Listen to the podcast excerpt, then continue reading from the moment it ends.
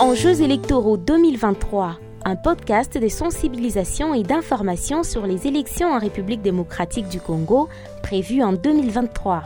Enjeux électoraux 2023 vous est présenté par Junior Ngandou. Monsieur l'abbé Fortuné Mbayo, bonjour. Bonjour, monsieur le journaliste. Vous êtes secrétaire euh, technique du cadre de concertation de la société civile du Haut-Katanga. Avec vous, nous allons parler du processus électoral, d'entrée de jeu.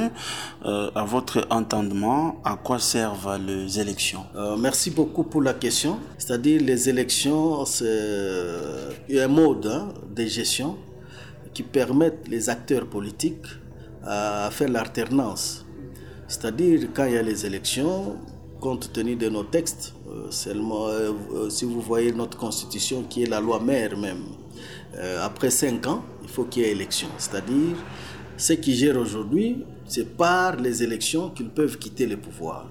Donc, c'est ça le mot de l'alternance chez nous, c'est par élection.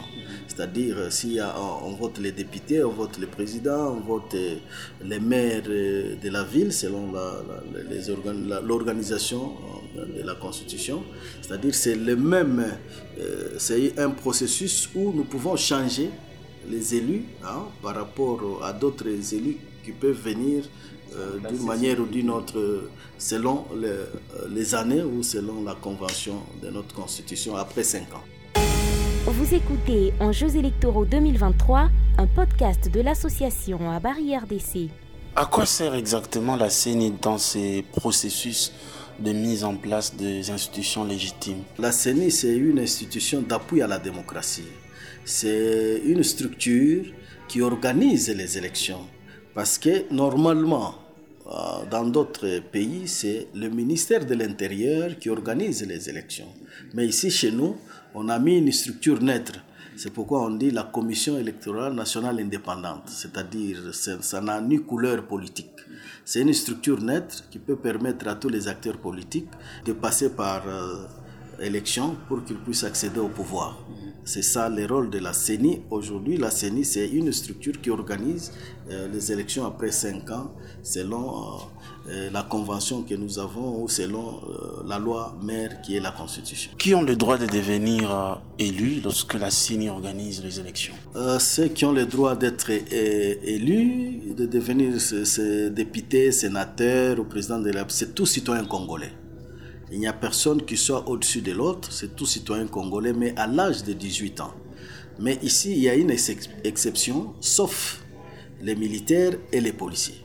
Parce que eux sont, comme on peut dire, ce sont des structures, ce sont des éléments neutres.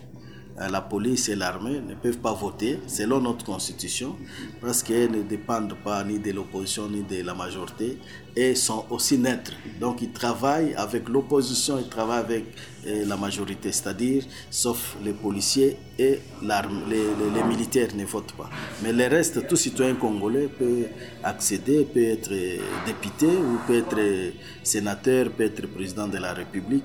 C'est selon le choix de chaque Congolais, mais à l'âge euh, de 18, à partir de 18 ans. Pourquoi il est interdit de monnayer sa voix? Il est interdit de monnayer sa voix parce que bon, si vous monnayez votre voix, c'est-à-dire vous n'avez pas confiance à ce que vous pouvez élire comme sénateur ou comme député. Ici, euh, nous votons d'abord selon le profil de la personne de confiance. Si vous avez confiance en tel ou tel candidat, pourquoi monnayer la voix? Donc si quelqu'un vote la voix, c'est comme si il n'est pas euh, il n'est pas sûr de lui-même. Et puis, ceux qui monnaient leur voix, c'est pourquoi les gens ne travaillent pas dans l'intérêt de la population. Si nous, savons que nous avons notre leader et nous donnons mandat, c'est pour qu'il travaille dans l'intérêt de la population, c'est pour qu'il défende la population. C'est à ce niveau-là que nous votons, euh, que la communauté trouve un candidat qui tel à la capacité, il est idéal pour représenter la communauté. Il doit défendre les intérêts de la communauté, que ce soit au niveau provincial, au niveau national ou même au niveau de la présidence. Quand nous votons un candidat président, c'est-à-dire nous avons confiance en lui qui doit défendre les pays, et qui doit nous représenter valablement et qui doit euh, mettre une politique de développement pour que le pays aille de l'avant. Et que ce soit les sénateurs, que ce soit... C'est-à-dire c'est l'homme de confiance pour une communauté quelconque ou pour une province ou pour un parti politique. Ça dépend euh, de quelle configuration, de quelle structure les candidats peuvent sortir. Et que gagne-t-on en, allant voter? D'abord, en allant voter, nous gagnons, euh, on ne gagne pas en termes de matériel ou de, de, de, financier. Nous gagnons parce que d'abord, c'est notre devoir de voter, ça il faut le rappeler. Chaque citoyen congolais a le devoir de voter. Ça c'est à partir de 18 ans. Quand nous votons, c'est-à-dire c'est un acte, euh, c'est un acte purement citoyen, comme on peut le dire, c'est-à-dire nous accomplissons un devoir citoyen. C'est-à-dire nous votons pour que nous puissions accomplir cet acte citoyen et c'est pour aussi faire participer à nos élus au développement parce que ce sont eux qui prennent euh, la décision ou bien qui votent les lois qui peuvent euh, euh, développer les pays ou qui peuvent voter la province. Il y a les édits, par exemple au niveau provincial, nos députés provinciaux votent des, des édits, c'est-à-dire quand nous les votons, c'est-à-dire eux aussi vont voter des lois ou des édits qui vont donner l'impulsion du développement dans notre province ou dans notre pays. Pourquoi il faut s'isoler pour cocher le choix sur un bulletin de vote? Parce que le vote est individuel et personnel. Parce que si c'est ça dépendait, c'est aussi un mode, hein, de, ça a été dit ainsi, mais nous nous isolons parce que ça, ça, ça vient de la conscience personnelle, du fort interne de la personne. C'est parce que les votes, il y a trois ou quatre modes de vote. Il y a bulletin secret, vote par main levée ou par acclamation. Mais si on a dit que le vote doit être personnel, c'est-à-dire c'est la personne elle-même qui doit donner sa voix, qui doit donner confiance à tel ou tel élu. Sinon, on pouvait dire à main levée, qui peut voter tel candidat, c'est normal. Ou bien par, euh, par voie consensuelle, bon, on peut aussi le faire. Mais ici, c'est un acte personnel, c'est un devoir personnel qu'un citoyen accomplit vis-à-vis, euh, comme je dis, c'est un acte euh, citoyen. le processus d'enrôlement des électeurs et même la la préparation même des élections en tant qu'acteur de la société civile, qu'est-ce que ça vous inspire Y a-t-il euh, une lueur d'espoir? Oui, euh, nous, nous, sommes, nous avons l'espoir. Euh, d'ici peu, M. Kadima doit lancer le, processus pour l'enrôlement. Parce que tout commence d'abord par l'enrôlement. Il faut que les électeurs ou les citoyens congolais puissent s'enrôler. C'est ce qu'on appelle les électeurs. Après, il aura un fichier électoral. C'est sur base du quota ou du seuil, on va voir que oh, cette année, nous avons 25 000 ou 10 000 ou 15 000 ou 100 000 enrôlés.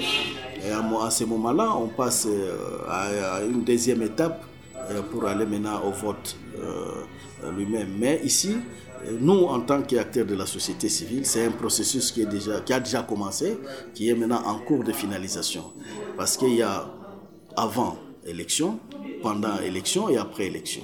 C'est-à-dire, euh, maintenant, nous sommes dans une phase où, euh, d'ici peu, euh, on va commencer le vote, l'enrôlement des électeurs. Parce que vous avez entendu que M. Kadima a déjà commandé les kits d'enrôlement et nous, nous avons l'espoir que, bel et bien, nous aurons les élections dans ces pays.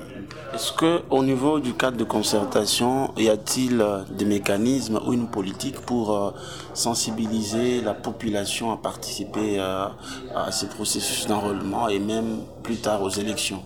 Oui, oui, nous sommes dans une phase de sensibilisation. Au moment opportun, quand on va lancer euh, l'enrôlement, c'est notre devoir en tant qu'acteur de la société civile. Nous allons encourager les citoyens congolais à laisser faire enrôler, parce que c'est leur devoir euh, d'être citoyens congolais. Et puis, quand on s'enrôle, c'est en même temps euh, que nous nous appelons la carte d'électeur, qui fait office aussi la carte d'identité, parce que maintenant nous n'avons pas une carte d'identité.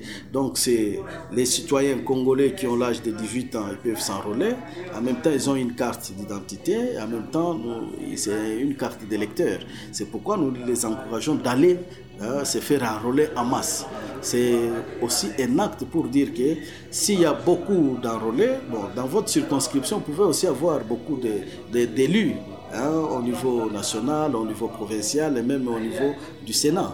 Donc si les gens ne s'enrôlent pas, c'est-à-dire dans votre circonscription, dans votre province ou dans votre ville, vous aurez moins de représentants au niveau des institutions. C'est pourquoi nous, c'est notre devoir de dire à chaque citoyen congolais qui a l'âge de 18 ans d'aller se faire enrôler pour accomplir l'acte citoyen. C'est à ce niveau-là.